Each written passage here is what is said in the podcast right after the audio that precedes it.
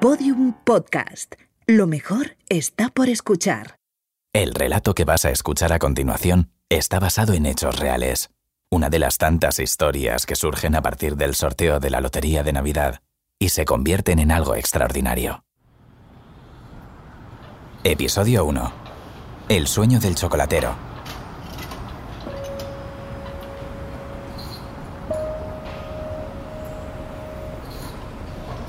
No se imaginaba la calahorra de principios del siglo XX que su historia cambiaría para siempre gracias a lo que el azar le tenía preparado a uno de sus ciudadanos.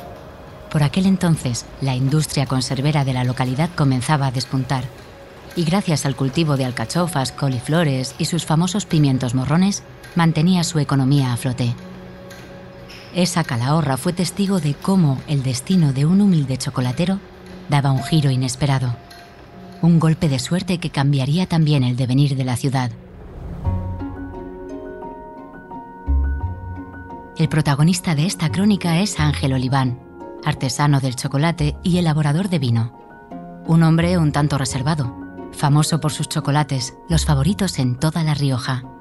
Quienes le conocían sabían de su pasión por lo artesano y resultaba difícil no admirar a quien con tanta entrega fabricaba esa exquisitez. Poco se sabía de su vida privada. Si alguna vez se enamoró, nadie lo supo. Y a él le encantaba esa soledad que a menudo elegía. Disfrutaba de caminar a solas, ensimismado, mirando al cielo, como si las nubes le fueran a contar algo que llevaba tiempo esperando. Lo mismo le daba el frío, el viento, la lluvia. Qué hombre tan peculiar, siempre con sus paseos. Se escuchaba comentar a algún vecino entre la plaza de Abastos y la calle Grande. La chocolatería estaba tranquila aquella tarde en la que uno de sus amigos de la infancia le fue a visitar. Cuando alguien echaba de menos al chocolatero, era fácil saber dónde encontrarle. Mientras Ángel metía alguna pieza de chocolate en sus envoltorios, los dos amigos charlaban sobre el pasado, sobre cuánto había cambiado Calahorra y los caminos por los que les había llevado la vida. Su amigo le recordó aquellos partidos de fútbol que jugaban en el recreo y lo mucho que se reían haciendo alguna trastada entre clase y clase. Ángel atesoraba con cariño esos momentos en su memoria. Por eso le daba tanta pena que hubieran derribado la escuela.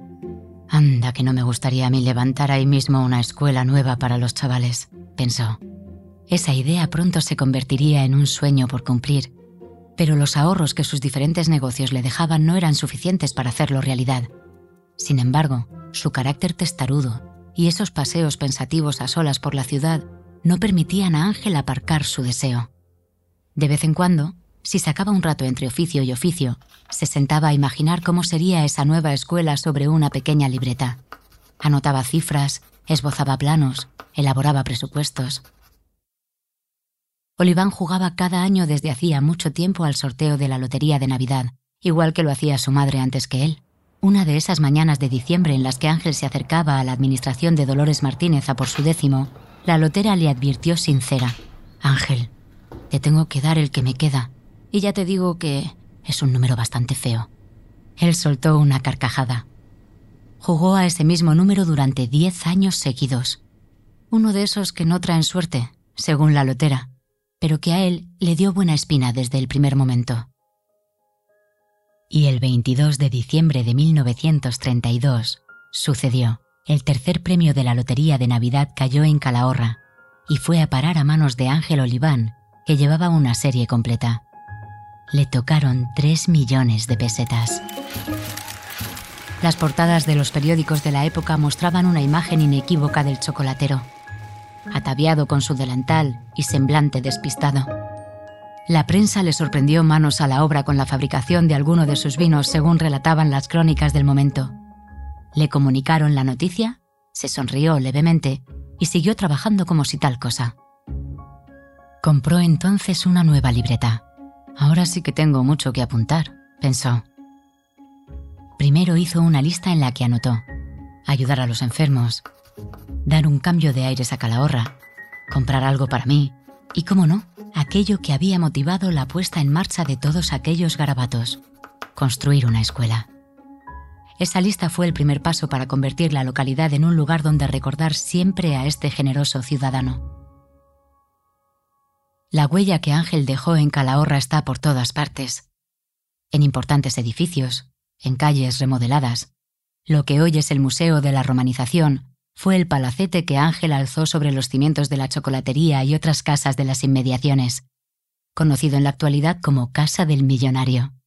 Ni más ni menos que el primer edificio en Calahorra con ascensor. También su recuerdo se mantiene en la ciudad gracias a los buenos actos que se sabe que llevó a cabo tras ganar el premio. Pensando en los mayores y enfermos, el chocolatero costeó un pabellón en el asilo de los ancianos desamparados y destinó fondos para el Hospital Municipal de San Lázaro.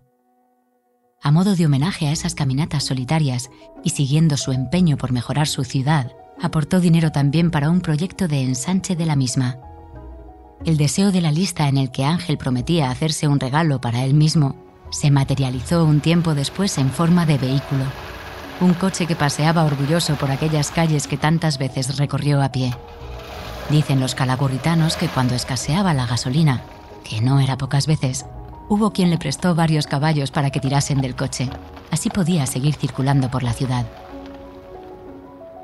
Pero si algo provocó especial satisfacción en Oliván, fue dar forma, por fin, a ese sueño que tantas veces le pasó por la mente, la escuela. Las obras arrancaron solo un año después de haber ganado el premio de la Lotería de Navidad. No quiso el chocolatero esperar más que el tiempo necesario para tener listos los trámites pertinentes. La suerte tiene estas cosas. Aquel número feo de la Lotería de Navidad ayudó a cumplir el sueño del chocolatero, uno que consiguió lo que pretendía, dar la posibilidad a más niños de Calahorra de acceder a una buena educación. Hoy, casi 90 años después, hay un colegio en la localidad donde los niños siguen yendo a estudiar. De su fachada cuelga un letrero en el que se puede leer Colegio Público, Ángel Oliván.